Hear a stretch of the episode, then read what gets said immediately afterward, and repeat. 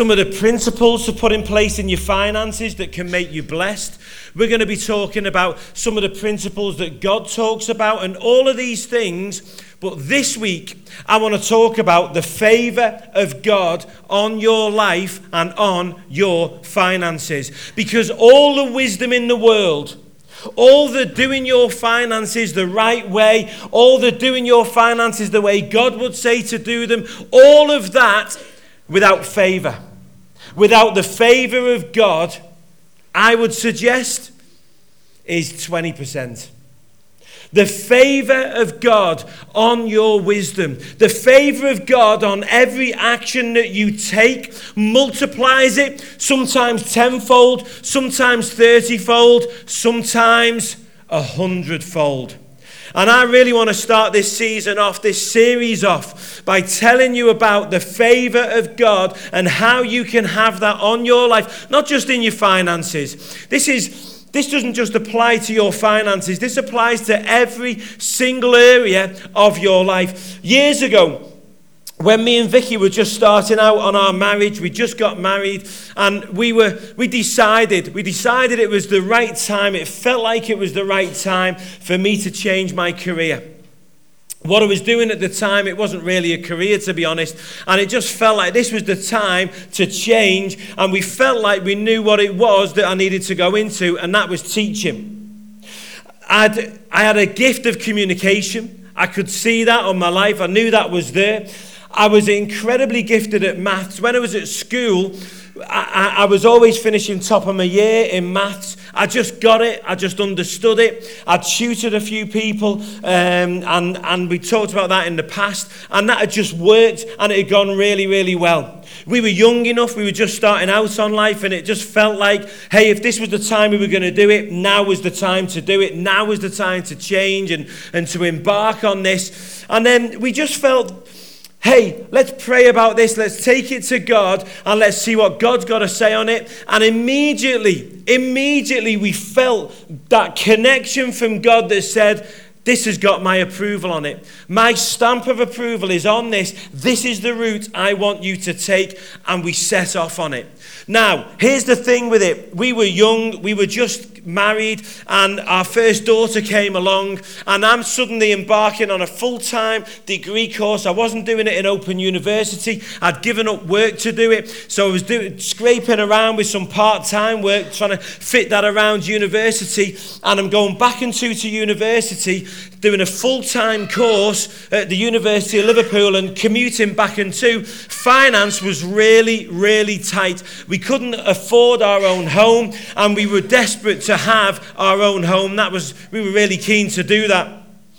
And then suddenly, out of nowhere, a guy that we knew, in, he was in the church, he was part of the church, and, and you know what? This guy, he blessed us in so many, many ways. He just approached me out of the blue and he said, Hey, Barry, and I know that you've kind of got this gift of teaching and that, and I know you're doing some math. And the place where I work, I work at a private college, and we could do with a teacher, a tutor to come in and do some math tutoring just for a short period of time for eight weeks. Would you be interested? He said, The pay's really good, and you know, and, and I've put your name forward, and if the job's yours if you want it. I'm like, okay, I'll go for it. I'd never stood and formally taught before in my life, and suddenly this job entailed me teaching teachers. Anyone kind of get that's going to be a nervy thing? I'm young, never taught before. I'm going to this place to teach teachers. So I turned up and we did that. We did the course, and it went really, really well. In fact, it went so well that at the end of the eight weeks, the math tutor there just happened to leave and they offered me the permanent job. I I had no teaching qualification, I had no experience of teaching, but suddenly I'm in a, in, in a situation, and let me tell you, this job was well paid. It was a private college, it was incredibly well paid. It was better pay than qualified teachers were getting at the time. Not only that, I, where I was at, at university, a Wednesday was the day when in the afternoon you did kind of uh, sports and stuff like that. And in the morning, there was one lecture at most. Most sem- semesters, there were no lectures on a Wednesday morning. And this job was working all day Wednesday. The, the tutoring was crammed in. I was teaching 40 students at a time, and it was back to back, two hour slots. And it was all crammed into a Wednesday. And the pay was fantastic. And this job got me through university. It paid for me to go to university, and it got me a really, really good degree. Not only that, right, about halfway through, so I'm teaching four lessons. And suddenly the, the, the college announced and he said, hey, what we're going to do this year is we're going to cram all four lessons into three. So suddenly I'm only teaching three lessons instead of four, and my pay's dropping by a quarter. You need a math teacher to tell you that. But hey, some of you don't. I was hoping for a better laugh than that, really, to be honest, but hey. And like this was like, I'm relying on this job. Well, you know what? The guy who'd got me the job in the first place, he'd at this point he'd moved on to another college. Guess what happened? A phone call out the blue from him saying, Hey Barry, I'm at this new college. It's brilliant. The money's even better than the last one. There's a slot for you in the afternoon. Do you fancy taking it? Literally walked into that slot, started doing that job, and it was just absolutely perfect. And here's the thing, right? There was a favor on me, on us in that job. And I hadn't earned it. It came from nowhere. It just came from knowing this guy. I'll tell you his name, he was a European man. He, he, he, lived in England all his life, but his name was Sigmund, so it's not a normal English name. Siggy, we all used to call him. And he was the most lovely guy. He was more of a father figure to me in terms of his age. And this guy just went out of his way to get me this job. And then when he moved on to get me the other job, in fact, the first job when I was there, everything about that job, everywhere I went, there was just this impression that, like, hey, someone's gone behind the scenes and just smoothed everything out for me. Everyone was for me, everyone was helping me out. I could, I wouldn't say I could do no wrong, but just everything, everything was really, really going for me. And this job just, it paid for me to do university, you name it, and it was the favor of God. I hadn't earned it, I didn't deserve it, none of those things, but it came how? Through a connection. It came through someone that I knew. Some of you may not know this, but Moses, most of you will have heard of Moses in the Bible. It says about Moses, it says that Moses was the daughter, sorry, the son of Pharaoh's daughter. So he was brought up in Pharaoh's house. He had a privileged upbringing in the house of Pharaoh. He was Pharaoh's grandson. He had everything. He wanted for nothing. Yet, do you know this? It says in the book of Hebrews that Moses, particularly, you see this, if you read the story, you see what happened and how it happened. But Hebrews sums it up like this Moses gave all that up, all of the privilege, all of the favor, everything. He gave it all up to align with God's people. He gave it all up to align with God's people. He suffered to align with God's people. He chose a path that was basically contrary to the superpower of the time. And he knew that it was almost like Donald Trump, it was like being Donald Trump's grandson. I'm going, hey, I don't want to have anything to do with you. I want to be connected with your enemy and I want to help them. And I'm just going to say, nah, I don't want none of that. Anyone figure that's going to be a crazy thing to do? You might, you might suffer the wrath of Donald Trump if you decided to do that. And this guy's the most powerful man on the planet, and that's exactly what Moses did in his day. He said, I'm not going to be associated with you. I don't want to know you. I want to be associated with God's people because they are my people. No matter what the cost, no matter what it takes, that's who I want to be associated with. And guess what?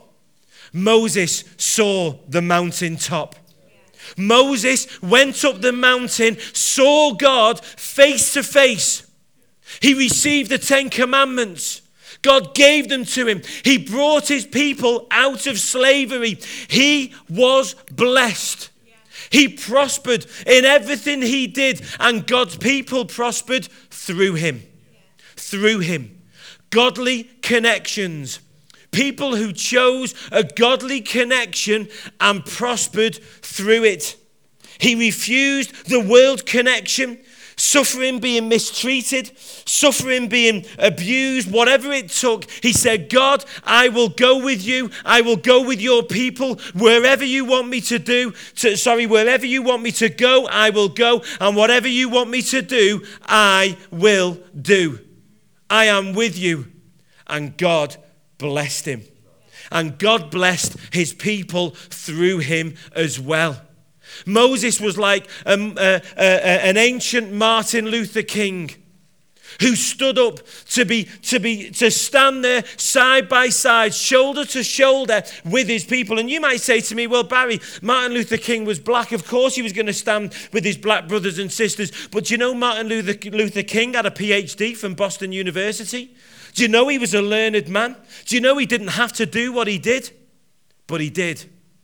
He chose to stand by his people. His, his very last sermon, the day before, there was a storm raging. I don't know if any of you know this. It's an incredible, incredible story. There was a storm raging. It was that bad. The stage he stood on where he was preaching, there was a window that kept smashing with the wind opening. And every time it did, he jumped because he knew he'd had death threats. He knew his time was short. He prophesied in his last ever sermon of his own death. This guy knew what he was facing. The plane that he got on to travel to that last sermon, the security on that plane had been so strict. Why? Because Martin Luther King was on it. Moses, I'm sure, was an inspiration to that man. Churchill, in our own country, Churchill was a he was he was a, a, a gifted man. He was a wealthy man. His wife was incredibly wealthy. He was incredibly wealthy.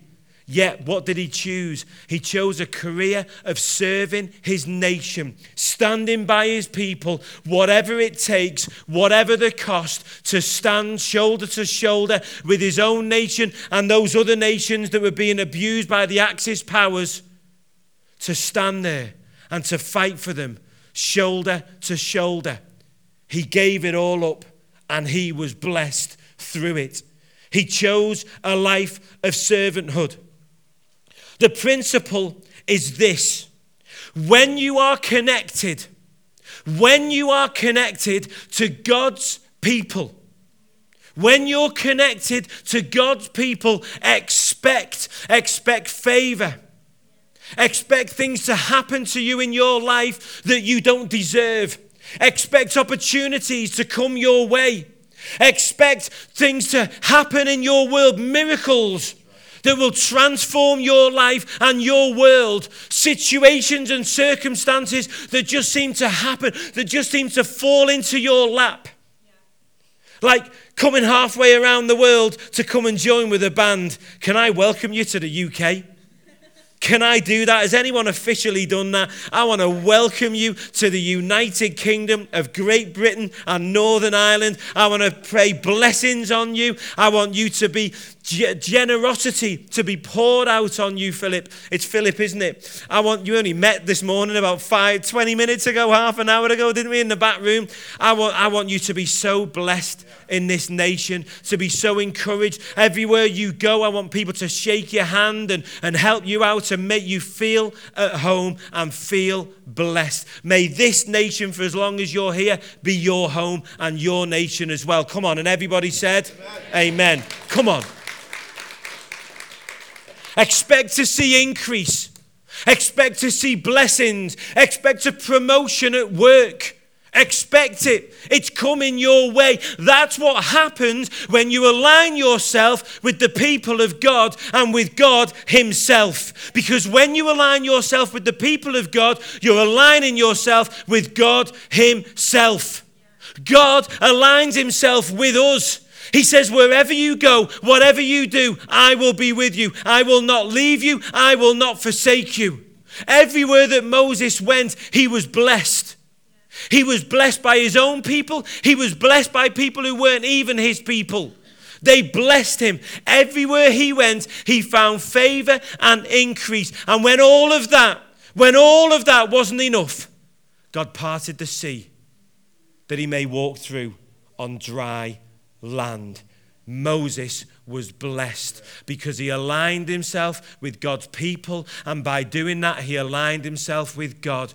Wherever you want me to go, God, whatever you want me to do, I will be there and I will do it. And he received a blessing, and all of his people received a blessing on it. Anyone say amen in this place for me? Come on. Who are you connected to? Who exactly are you connected to in your life? What are those people like? Are you connected to people who moan and complain and who criticize and who whinge? Have you got those people in your world? Are they in your world? They're they the people that you're spending time with? Let me tell you this, right? If you want to uh, kind of encourage those people, that's okay. That's not a bad thing to do. But don't spend all your time with people who moan and whinge and complain. Spend your time with people who have faith. Spend your time with people who are further along than you. Who are further along than you. Why? Because that is how you will be blessed. Be, go and spend your time around people who have God's favor on their lives. Be with them Rub shoulders with them. Pray that some of what's on them will rub off onto you because I promise you it will. The more time you spend with them, the more you will be blessed, the more they will inspire you. And let me tell you this don't spend your time trying to impress them. Find people in your world who are further on than you, who know more than you, who've done more than you, who've achieved more with you than you. Sorry. Is there something in your life that you want? Are you wanting to be blessed in a particular area of your life? Maybe on the money side, maybe it's investment. Maybe you're determined you want to leave some money for your children and your family. You want to make sure you've, you've done the right thing. And when your time comes, you, your children and your wife or your husband, they're looked after and they're safe and prospered. Find some people who know how to invest. Spend time with them. Invest in godly people. Spend time with them. Be around them. Maybe it's someone who's done something in a career or a field that you want to be in. Spend time with them, but don't try and impress them. Don't try and impress him. Don't stand there and try and, because that's what we all do, stand there and try and tell him what you know and how much you know. You know, I'm an experienced teacher, and when I'm spending time with new teachers, and, and you sometimes get it, they want to kind of impress you and tell you how good they are. And I'm a gracious guy, I'll just stand there and listen and go, yeah, that's brilliant, that's great. But I often think to myself, you know what? You've learned nothing. You've learned nothing. You've told me all about you and what you can do and how great you are, but literally you've learned nothing because all you've done is talk and you've not listened. Treat those people as your teacher. Glean from them. Get everything you possibly can from them. Do you know why jealousy doesn't work? Do you know why one of the Ten Commandments that was given to, jo- to Moses was do not covet? Covet means to, to look at what your neighbour's got or your friend's got and to, to want it. Not just want it, not just to go, hey, that's great, I like what they've got, I want that in my life, but to go, I don't want them to have it, I want to have it. I want theirs in my life. Do you know why jealousy doesn't work? Because jealous people can't bear to be around people who've got more than them or who are better than them. So they never succeed. They spend the time around people who've got less with them. They spend the time despising people who are doing well and who are prosperous. And guess what? While they're despising all of that, they're despising themselves, they're despising their own success. Don't be a jealous person. Don't be a jealous person. Look for people who are doing better than you, who know more than you, and be around them. Spend time with them. Learn from them. Sit at their feet and find out what it is that makes them tick. Copy them. Copy them. How do we learn as children? We copy. We copy people who know. We spend time with them and we learn from them. Be around those people and avoid jealousy. You know what to do next time you see something and you think, I wish I had what they had? I'll tell you the prayer to pray. Look at what they've got and say, God, bless them more. Give them more. If there's any way I can encourage them in their blessing, let me do it, God. I want them to have even more blessing in their life. And God, don't forget me. Don't forget me. Give me my blessing in my life. What have you got for me? And do you know what? It'll rub off on you. It'll rub off on you. You'll get more of it because God admires that. He appreciates that. We honor, we honor each other. And as we do that, God honors us. He honors us. It's the exact opposite of pride, people. You should be connected to people who inspire you, who inspire you because they're so much further than you are. Not to make you feel down and like you can't achieve it, but remember this God's no respecter of people. God is no respecter whatsoever of people. If God's done it for them, He can do it for you. If He's done it for them, He can do it for me. Do you believe that? Come on. Do you believe that? Then say it like you mean it. Do you believe that? Come on. Sometimes you got to put passion in there. Sometimes you got to raise up. Sometimes you got to do something. You got to go out of your way. You've got to ask questions. You've got to encourage. You've got to be around. Do you spend time around people who challenge you? Do you spend time around people who challenge you, who will critique you? Not because they're trying to pull you down, but because they know where you need to learn. They know what you need to know. Or do you just want to be around people who make you feel good and tell you what you want to hear? How do you feel when someone maybe criticizes you? A good person, someone who's further along than you, and they say, hey, you know, that was really good what you did, but I think you could do it slightly better this way. Are you looking to people who know further, who know more than you? Are you asking them how they've done it? Are you doing any of those things? Honor them, learn from them, sow into them, but most of all, be connected with godly people who are further along than you because they they will show you the way to go. And if you're in a, an area where maybe you're the person who's furthest on sow into others. Give them your wisdom no one likes unsolicited advice. It's really difficult. You have to wait for them to, to ask for it. But hopefully, on the back of this sermon, some people are going to be asking you some questions. They're going to be coming to you and saying, I'm expecting this band, I'm expecting our worship team to be speaking to these guys and, and asking them how they've done it and what they've done, particularly the young ones in our band, and asking them, hey, how can we do that? How can we do what you've done? What, what can we learn from you? Because these guys, they'll help them. That's right, isn't it? Do you know jealousy is a curse? Did you know that? It's a curse on your life. Fight jealousy with all of your might. Whatever you do when you see someone with something, bless them. Bless them. Don't want it from them. Bless them with it. Bless them. Even if it's difficult, even if it hurts, it's okay. You know, it's okay to go to God and say, Hey, God, this is really hard for me to do, but I just want to, I feel like I've got to make that commitment. God, bless them.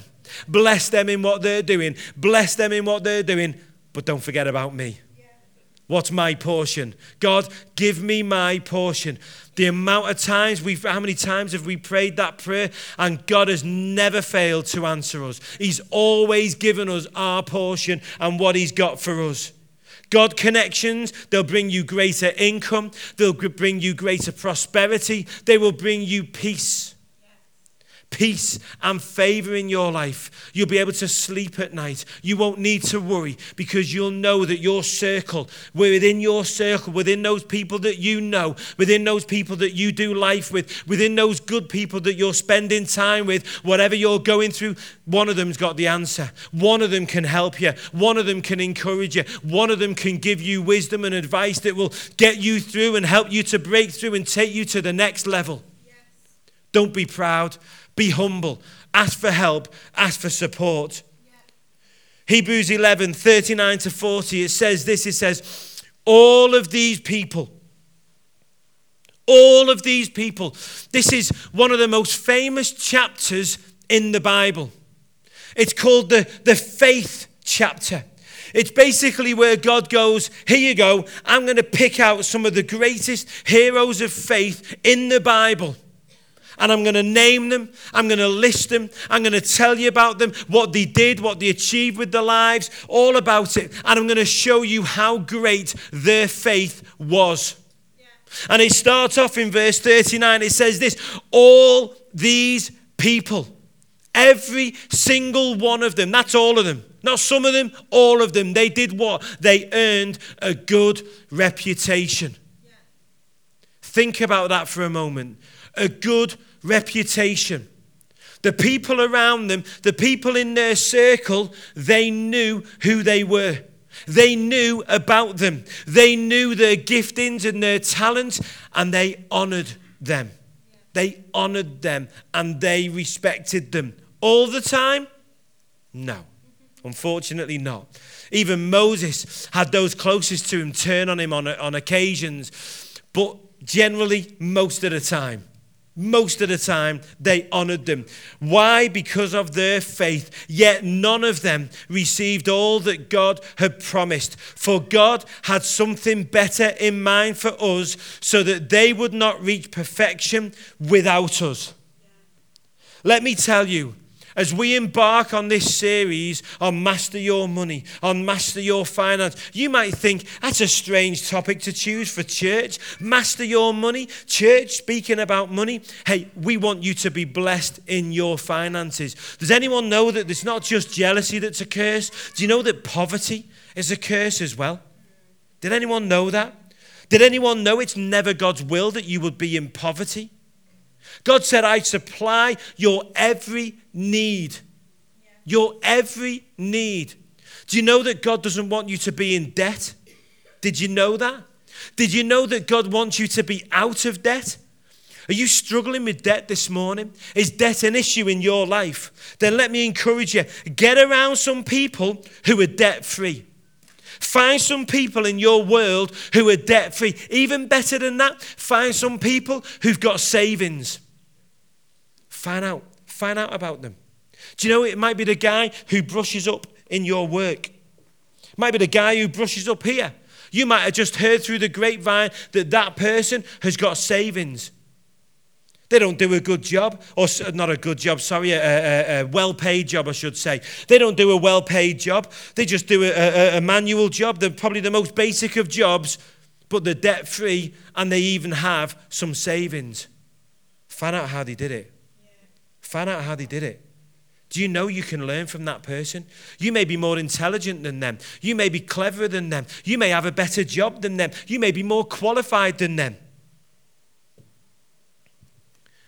But if they're out of debt and you're not, you can learn from them. You can learn something from them. Find out, find out what it is in their lives. Find out what it is that causes them to prosper and that causes them to succeed. Uh, Proverbs 10 22 says this it says, The blessing of the Lord makes a person rich. This is one of my favorite verses in the Bible. Because anyone had something in your life where you've been blessed. Something's come in and it's like it's blessed you. It's like, wow, this is really, really good, but there was a cost. There was a cost involved. It was one of those things that, as much as the blessing was there, there was maybe the sleepless nights with it, or maybe there was just something about it that just didn't quite sit right with you, didn't quite help you in your life, didn't quite help you in your situation. There was a cost involved with it. Proverbs says this the blessing of the Lord makes a person rich, and he adds no sorrow to it. It's a peaceful blessing. It's a blessing of peace. It's a blessing of hope. It's a blessing of excitement. It's a blessing of new opportunities from God. And how do we get it? We get it by being around God's people, committing to them. God, whatever you want me to do, wherever you want me to go, I am here. I will go and I will do. I am committed. Commit to those people in your life, in your world that are, that are further along than you. Commit to help them. Commit to encourage them. Commit to spend time with them. Find opportunities to be around them, to learn from them. Commit to them, and God will bless you. You will learn. And the final verse Proverbs 11 14 says this it says, Without wise leadership, a nation falls. but there is safety in having many advisors. Oh, how we need to pray this for our nation at the moment. We are on the verge of Brexit. We are on the verge of what some people would like to tell us is going to be disaster and is going to be doom. There's going to be no food on the shelves. There's going to be no medicines at the pharmacy. There's going to be chaos. There's going to be job losses. There's going to be companies closing down. That doesn't sound like hope to me. That doesn't sound very encouraging to me. Do you know what? Those people may very well be, like, be right. But do you know why I believe they'll be right? Because they're speaking it out. Because they're speaking it out. I don't care whether you're for Brexit or against Brexit. I don't care about that. That's a matter of your own conviction. Uh, the Bible doesn't say whether you should be for or against Brexit. Some people might want to tell you it does, but I don't believe it does. It can be either. It's a matter of conviction. It's a matter of, of, of your own heart, if you like, your own conscience. But let me tell you this Get around some people who see the best in whatever's coming, who see the opportunities in what's around the corner, who see the hope in it. Do you know the greatest entrepreneurs? Do you know when they generally started? In recession. In recession. Most of the greatest entrepreneurs started in recession because they saw the opportunities where other people couldn't. Do you know it's actually harder to get on in prosperity because generally everything's happening and everything's being done and trying to find that niche in the market can be difficult. But you know when when when when troubled times come and everyone's being negative and everyone's being down, that voice of hope, that voice of hope do you know what it means? Do you know what some people would, would pay, would give to hear that voice in their lives, to have it in them? Get around some people who see opportunity. Get around some people who are for you and are for your life. Spend time with them, be with them, and watch God bless you through you. Let me just encourage you. We've got a, an afternoon meeting coming on after this.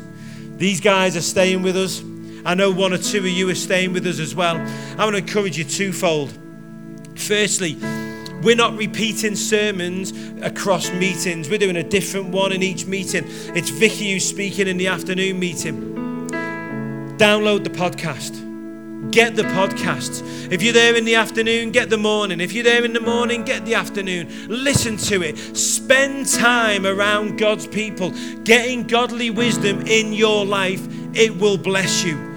Just search for Hope Church Home or Hope Church Warrington. You'll find it on Apple, Android, or whatever it is that you listen to your podcasts on. Get it, download it. We, Paul goes to a lot of trouble to make sure they go up on a generally on a Wednesday. They go up. Get them, and all the previous ones are on there. Get some wisdom in your life. And let me also equally encourage you. We're getting fuller and fuller and fuller in this morning meeting. It's, it's, listen, we're not going to discourage anyone. We've got a plan of how we can get more people in and what we can do. We've got some fantastic plans. But let me encourage you as well if an afternoon meeting would work for you and you think, hey, one week I'm going to come to the afternoon meeting instead, come along. Join us in the afternoon. It's a phenomenal meeting. We do exactly the same as we do in the morning, except it's just a different message. Enjoy it. Have a great time and be blessed, Hope Church. God bless you.